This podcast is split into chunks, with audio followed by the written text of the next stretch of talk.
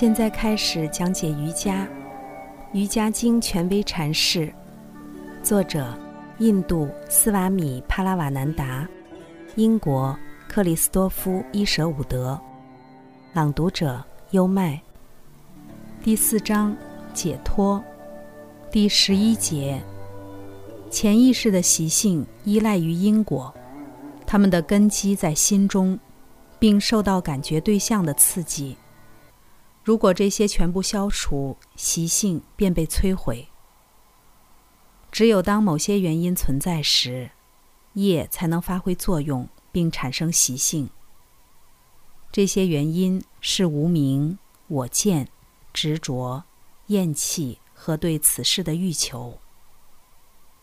这些原因的后果是再生或长或短的生命，对喜乐和痛苦的体验。从根本上说，业根植于遮蔽阿特曼的无名。消除了无名，也就摧毁了业。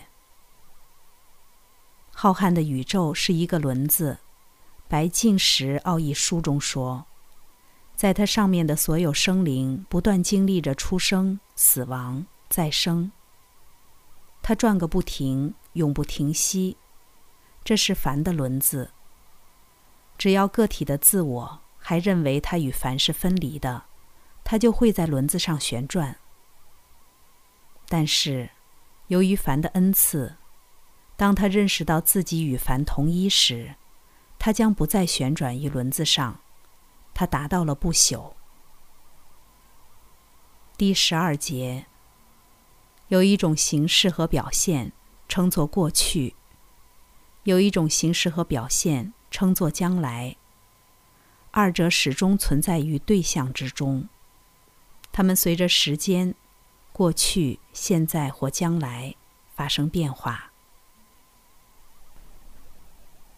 第十三节，它们依照三德的本性，或显明，或细微。第十四节。既然三德在形式和表现的每次变化中都会发挥作用，因此万物都是统一的。博加梵歌教导我们：非存在永远不会存在，而存在也永远不会消失。对象的形式和表现会发生变化，但所有这些形式和表现的变化。都一直存在于对象之中，并将继续潜在的存在于对象之中。因而，过去和将来都存在于寓于不显明的微妙形式的对象中。无论如何，它们总是存在着。宇宙万物不会失去什么。所有对象都是由三德混合而成的。三德可以投射为粗糙的表现。也就是看得见、摸得着的对象，也可以投射为细微的表现。它不易为感官所觉察。进一步说，三德可以改变它们之间的相互关系，比如罗蛇取代萨锤占据主导地位。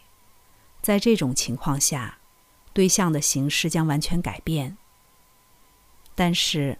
这三种德永远不会停止以这种或那种连接方式而存在，因而对象保持了一种本质的统一性，即使其形式和表现是多样的。这样，我们就看到，相同的心在本质上存在于个体无数次再生轮回的始终。只因三德的作用，才使心改变了其在不同的再生中的形式和表现。占主导的似乎此时是恶，彼时是善。在好人的心中，过去恶的印记仍然以细微的形式存在着，而未来的印记，无论他们会是什么，也同样存在着。那么解脱可能如何？波颠舍利已经多次回答过这个问题。他在本章第十一条箴言中重申了他的答复。他说：“我们的潜在业力根植于我们的心中，因此，为了获得解脱，人必须不再把自己认同于心。当他确信无疑的知道自己是阿特曼，而不是心的时候，他就从他的业报轮回中解脱出来了。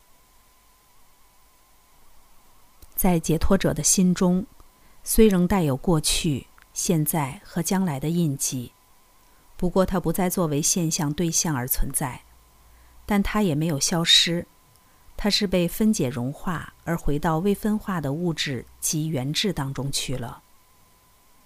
有一句印度谚语说：“觉悟者的知识让现在和将来变成过去。”刚才带来的是。现在开始讲解瑜伽，《瑜伽经》权威阐释，第四章解脱，第十一节到十四节。既然三德在形式和表现的每次变化中都会发挥作用，因此万物都是统一的。